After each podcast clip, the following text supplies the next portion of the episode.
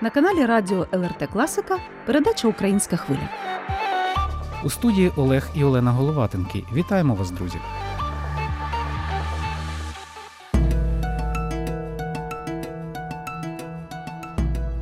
Наша передача створюється передусім про українців і для українців Литви.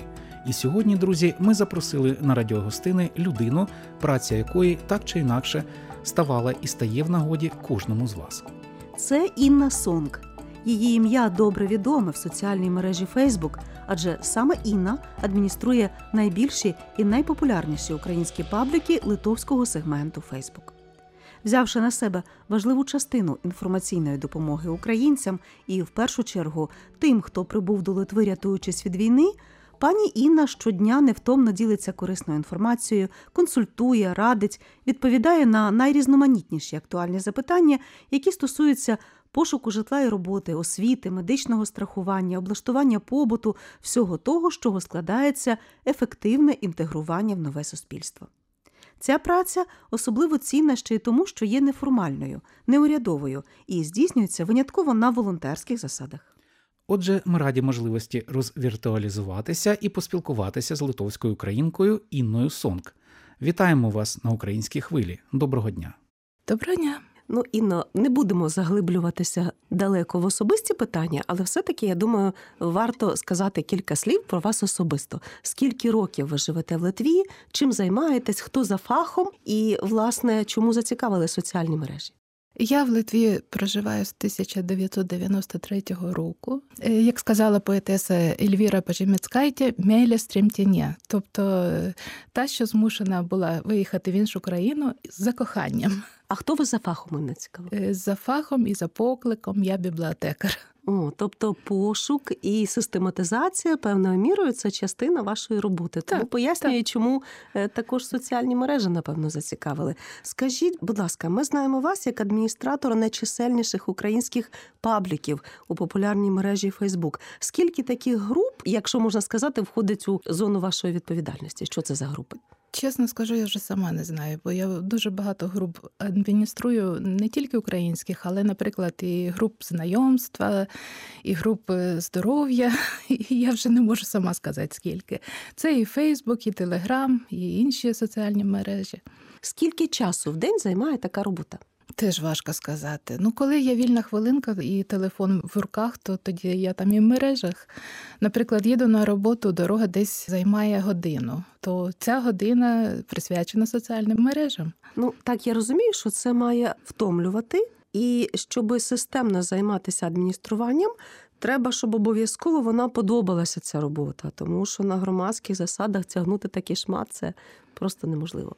Що вона вам дає? Ну, це мій вклад у нашу перемогу. Якщо говорити про українські групи, ну от я би виокремила як людина, яка свого часу також приїхала Литву через війну, і свого часу також відкрила Фейсбук і стала цілеспрямовано шукати українські групи в Литві. Перше, що я знайшла, це українці в Литві група і українці у Вільнюсі. А далі вже пішли групи по найбільших містах українців Каунасі, в Шауляї, в Клайпеді. Олег хоче щось додати. Так, і цих груп українців в Литві їх дуже багато. Вони ніби такі клоновані, і е, українці в різних містах, і українці в Литві. І от українці в Литві вони є українці в Литві литовською мовою. Є написані українці в Литві, і в одних е, кілька сотень учасників, в інших кілька тисяч учасників. Їх дуже дуже багато. От е, можна заплутатися в цьому. Деякі ці групи мої друзі адмініструють, і я просто тут інформацію розповсюджую, але не адмініструю ті групи. Безліч цих подій, анонсів, де ви берете, які джерела інформації у вас є, що ви так от е, вправно інформуєте українців і нам надсилаєте на ЛРТ ці події важливі ми вибираємо. І дякую вам, ставимо це в стрічку новин. Є така хороша сторінка Вільнюс живий, Вільнюс Гівес. О, також я користуюсь інформаційними каналами від е, гіда Анна Мачуніні, афіша Вільнюс і не тільки, і Каті Чагіної Жизнь у Литві. Анна давно живе у Литві. А Катя приїхала недавно, я так зрозуміла. І вони викладають таку інформацію, яку я використовую, але ну трошки коригую, щоб там більше було безкоштовних подій або подій, де українці мож, можуть бути безкоштовно. Ну от безумовно активність і коло інтересів дописувачів ну фактично може бути темою не одного соціологічного дослідження. Ми не науковці, ми не соціологи, ми не психологи, але все одно певні тенденції прослідковуються. Ви можете, як би сказати, по динаміці, чи змінилася за рік відтоді, як в Литву влилася велика хвиля українців, біженців від війни, чи змінилися теми запитів, чи змінилася тональність спілкування в цих групах? Ну і може рівень освіченості, рівень потреби, так далі. Замислювалися? Так, е, у нас були раніше групи, де українці ті, що давно живуть у Литві, і зовсім інші проблеми турбували. А тут е, задають такі питання, на які ми навіть відповіді не знаємо, шукаємо, що відповісти. Ну, наприклад, що найбільше цікавить українців зараз, наприклад, уже минув майже рік. Тобто, я думаю, що перші перша хвиля це напевно шукали просто предмети побуту. Я думаю, Можемо розказати, які теми дописів е, були, е, як вони змінювалися. От про це трішки. Ну, те, що тоді турбувало, і тепер житло короткострокове і довгострокове. Це питання актуальне завжди. Друге питання роботи, підробіток, бо приїхало чимало жінок з малими дітьми, і вони не можуть повний робочий день працювати, але їм би цікаво було десь пару годин в день на вихідні підробляти. За інші питання дуже добре там вже все составлене, тільки посилання дає, що там за здоров'я, за ті всі поліклініки, отримати харчовий пакет. Там ну це все вже є. Просто вже готові відповіді є. Чи були такі питання, які ну от ви досі пам'ятаєте? Скажімо, щось таке незвичайна якась ситуація, яка вас просто вразила? Ну, це в мене вже брали інтерв'ю. Я вже казала, що таке саме, що мене вразило, що де взяти кота для моєї кішки.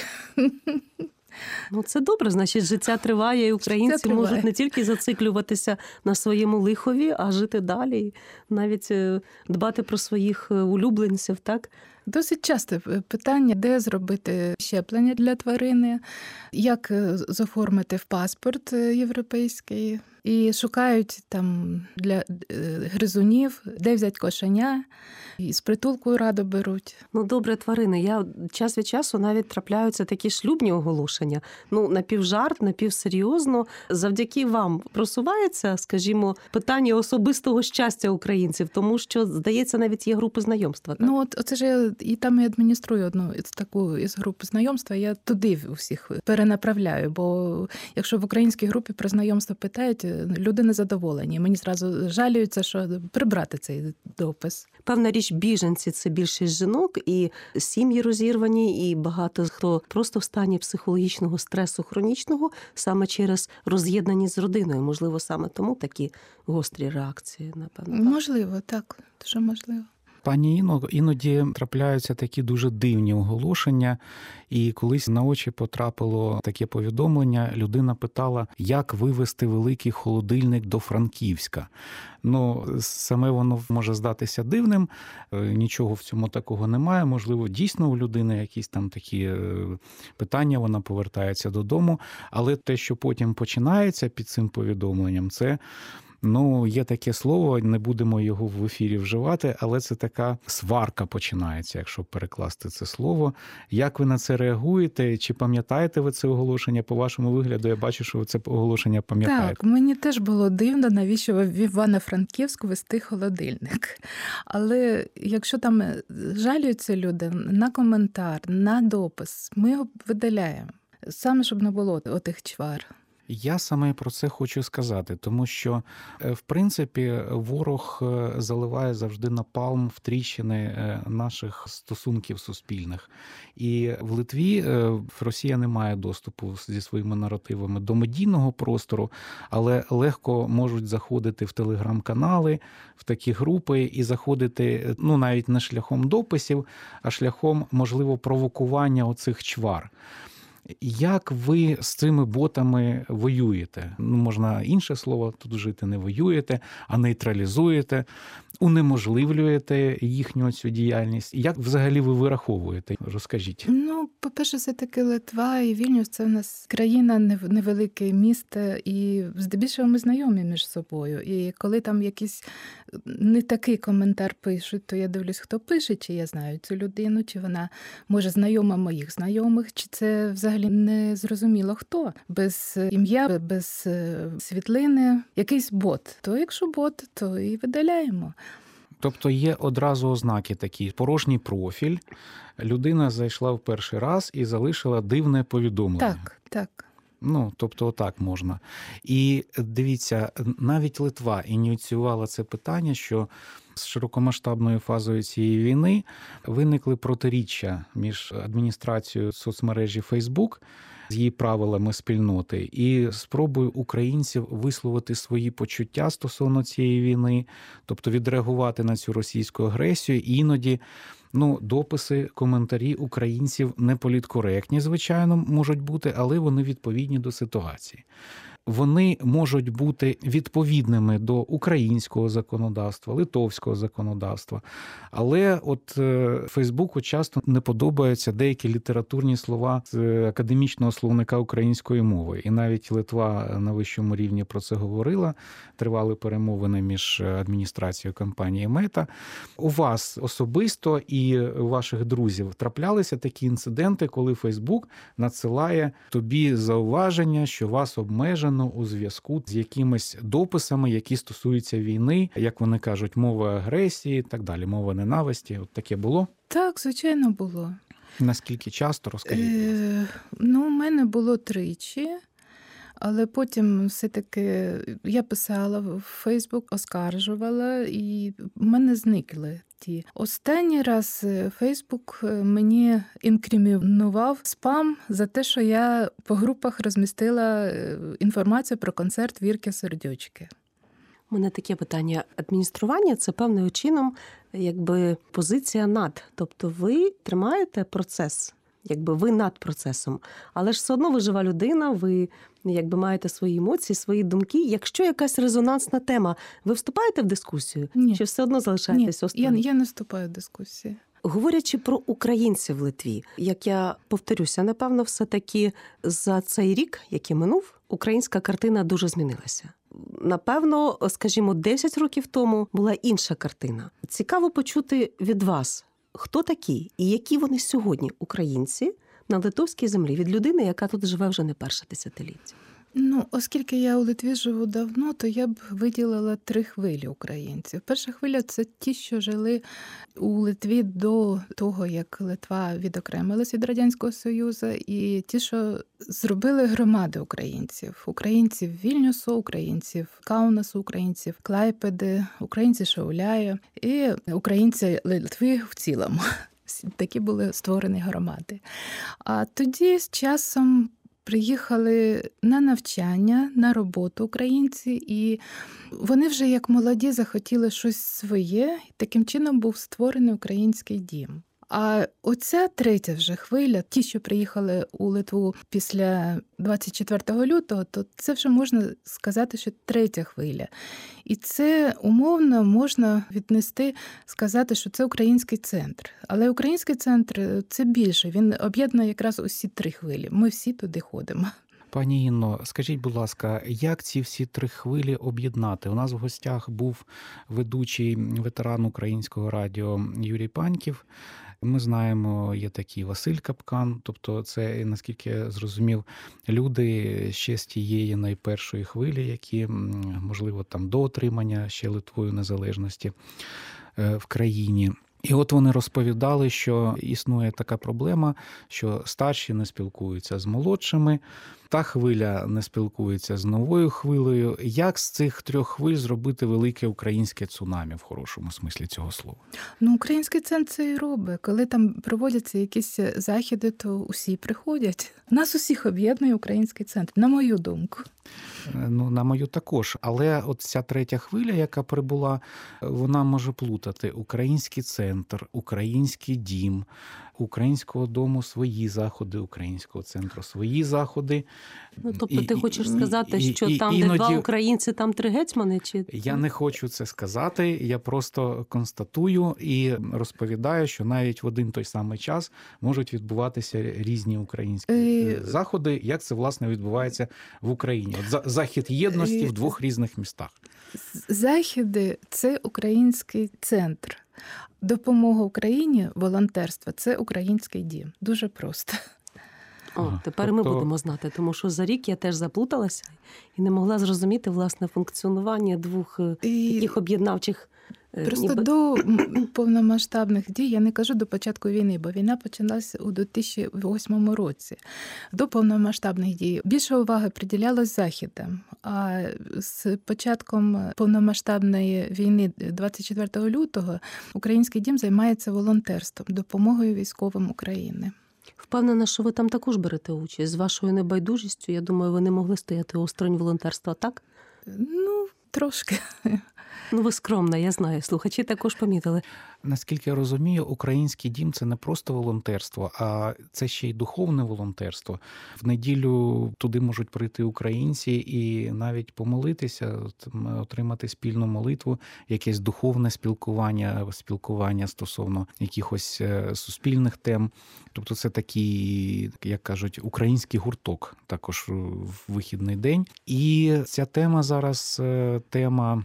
Православної церкви в Литві вона стоїть е, теж гостро, гостро її обговорюють в соцмережах. Є рішення Константинопольського патріархату стосовно відновлення в сані священників, яких Московська патріархія позбавила цього сану. Тобто, це вже остаточне рішення і оскарженню не підлягає. І от Московський патріархат е, на це дуже гостро реагує, і є аналогії з подіями в Україні. І ці реакції вони на грані такого залякування але все нібито відбувається теж в таких е, політкоректних рамках. Е, Але в принципі воно вихлюпується в інформаційний простір і в Фейсбук, і в ці групи, де обговорюють. Ви теж спостерігаєте, що в Фейсбуці це питання от якось. Ну, ми стараємось його уникати. Угу. То, що литовська ментальність, е, як би це сказати, литовці найпізніше у Європі прийняли християнство. Вони вагалися між православ'ям і між католіцизмом. Все-таки прийняли католіцизм. Але у дохристиянські часи вони були е, політеїсти, вони мали багато богів. І того, якщо хтось там приходив ще з одним своїм богом, то проблеми не було. У Литві признано дев'ять релігій, і всі мирно співіснують. Доречно додати, що українським е, православним священникам найперше відкрив двері будинок національних меншин Литви. І спочатку усі ті, хто хотів помолитися, як перші християни, та таємно збирались молитись у будинку національних меншин. Власне, поки Україна і Литва була в складі єдиного великого князівства Литовського, то це дуже сильно відчувалося. Оця релігійна нейтральність і толерантність. е, Ну а проблеми вже почалися потім, коли була Річ Посполита. І я з вами дуже згоден в цьому. У мене також є питання, воно болюче для значної частини українців, хоча в Литві воно може прозвучати. Ну я припущу, що навіть це дивно, особливо у вільнюсі, які дуже толерантні в мовному плані. Як людина, яка на собі пережила російську агресію і вимушена була постійно перебувати в зоні ризику протягом місяця бомбардувань і активного обстрілу мого рідного Чернігова, хочу сказати, що багато людей в нашому оточенні, якщо не 90% російськомовних на той час, принципово переходили на українську мову. Навіть ті люди, які говорили, да ні, в нас така професія, де неможливо там термінологію перекласти. І коли я дзвонила з бомбосховища лікарці свого сина, яка завжди була російськомовна, вона киянка, вона така досить титулована людина в своїй сфері, і завжди була російськомовна, то перше, що мені сказала ця людина, і це було одне з таких ну хороших потрясінь цієї війни. Вона мені сказала чистісінькою українською мовою: якщо ви хочете далі зі мною спілкуватися, спілкуватися, говоріть зі мною українською. Це людина, яка роками говорила російською. І от власне те, що ми спостерігаємо зараз, коли люди, тікаючи від російських бомб, тікаючи від окупації, від росіян, які всіма силами намагалися власне порятувати українців від українськості, приїжджають за кордон і так само поширюють ну власне мову тих людей, які їх вбивали, росіян. Ну, власне, як зберегти, на вашу думку, ідентичність і національну культуру при такій все-таки мовній експансії? Українські громади зразу ставили одною з своїх задач збереження української мови. І українські школи існували, але просто з часом вже діти олетовились, і вони тепер вже стали непотрібні. Це тепер з новою хвилею українців знову виникла потреба в українських школах, і в нас у Вільнюсі і в інших містах діють українські школи. А хто не ходить в українські школи в Литві, то іще паралельно онлайн в своїх школах вчиться. Але ті українці, що приїхали, так вони переходять на російську, тому що вони думають, що з російською легше спілкуватися. Але знов таки я не можу сказати, що всіх. Ті, хто добре знають англійську, то з литовцями англійською спілкуються. І щоб зберегти мову, по-перше, треба все-таки збиратися всім разом гуртом, що робить у нас український центр, коли різні заходи ті проводить. Я теж помітила таку тенденцію, що дівчата, коли тут уже якийсь певний час проживуть російськомовні, і коли вони спілкуються з україномовними, ті, що давно живуть у Литві, то переходять на українську. Тобто надія, певна, є, да? що Так, все-таки? так. А яку, до речі, мову вчити ви би порадили? Литовську чи англійську для того, щоб швидше і ефективніше знайти роботу, там ем, убезпечити себе психологічно? Ну, я помітила, що українці вчать і литовську, і англійську мову. Якщо є плани зостатися у Литві, то звичайно треба литовську більше вчити. Дякую. А до речі, було цікаво про українські школи в Литві раніше. Для мене це новина. Тобто, це було в 90-х роках, коли ця хвиля так, була. Так, так, так. Це були е, суботні або недільні українські школи. Вони були популярні. Вони у всіх тих містах, де були громади українців. У нас е, була велика громада українців в Йонові, наприклад, бо там був завод Ахема, і приїхало багато спеціалістів тоді туди. То там була українська школа, у Вільнюсі була українська школа, у Клепіді була. І в Клайпеді зараз вона здається. І, і, в продовжує. І в Каунасі була так, якщо я не помиляюсь. У Клепіді так, є. Там центр родина Лідія Тригуб Єрмаків, вона, мені здається, і тепер є. У Вільнюсі ні, бо вже повиростали і облитовувались. А оце тепер гравітас, муж і гравітація. Гравітація часна, гравітас від Литви, вона безкоштовна. Ви І справедливо. Барнусала. ви справедливо зазначили, що частина українців таки справді можуть тут залишитися в силу різних обставин. Хтось знайде тут е, хорошу роботу, а дома її немає. У когось нікуди повертатися, а тут е, можна жити в безпеці. Хтось навіть одружиться тут, і частина українців залишиться в Литві. А які би ви поради дали? Ну і тим, хто хоче лишитися, і тим, хто тимчасово перебуває на цій дружній Україні землі, які поради, щоб глибше зрозуміти литовців, особливості литовського менталітету, культури, традиції Литви, тому що так, ми дуже дружні, ми дуже схожі, але при цьому все таки різниця є. Ну, мабуть, слід звернути увагу на те, щоб дотримуватись кордонів особистого простору. Це стосується і не наближатися сильно до людини, і не шуміти. Тому що коли в автобусі українка витягає телефон і починає голосно балакати з ким-то, то це порушення все таки особистого простору людей. У нас так не прийнято. А обніматися так, як ми обіймаємося при зустрічі, і навіть литовців обіймаємо прийнятно. Це Не порушення, нормально? Не те. Це просто коли спілкуються там, от щоб надто близько не наближатися. Ну мені здається, таких проблем немає.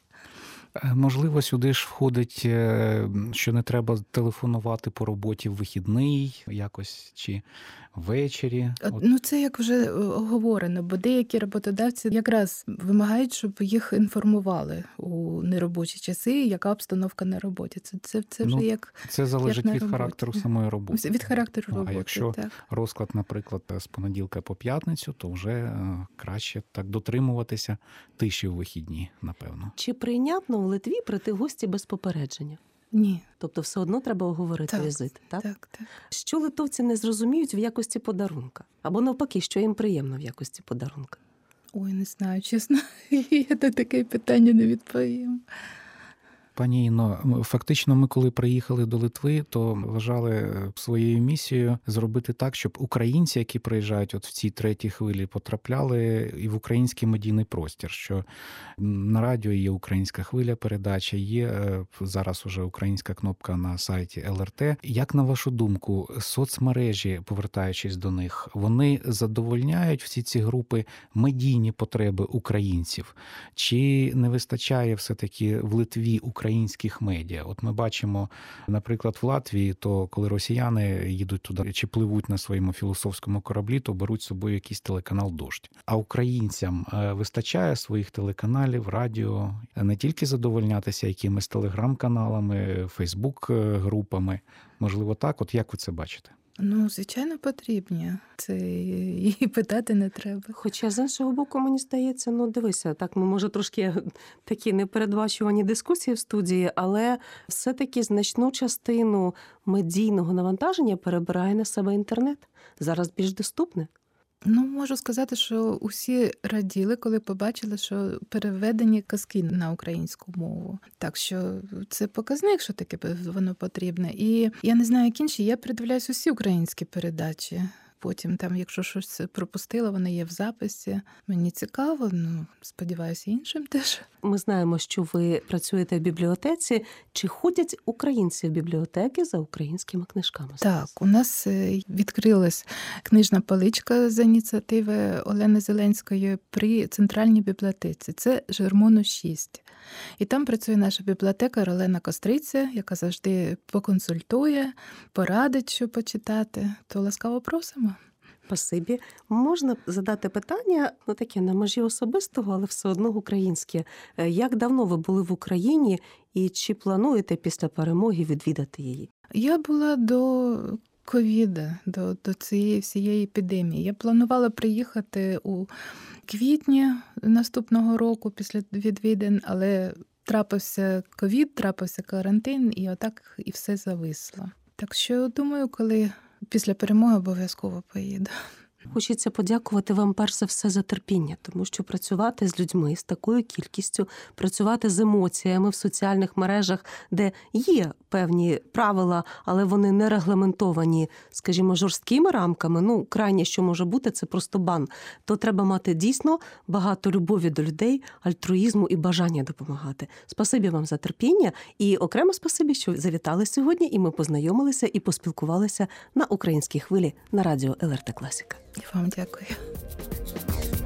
А слухачам нагадаю, сьогодні разом з вами на українській хвилі була адміністратор найбільших і найпопулярніших українських пабліків в литовському сегменті соціальної мережі Фейсбук Інна Сонг. Вели передачу Олена і Олег Головатенки. З режисерським пультом працювала Соната Ядавічня. Зустрінемося наступної суботи, як завжди, о 14.30. Також передачу Українська хвиля можна слухати у будь-який зручний для вас час в радіотеці на сайті lrt.lt.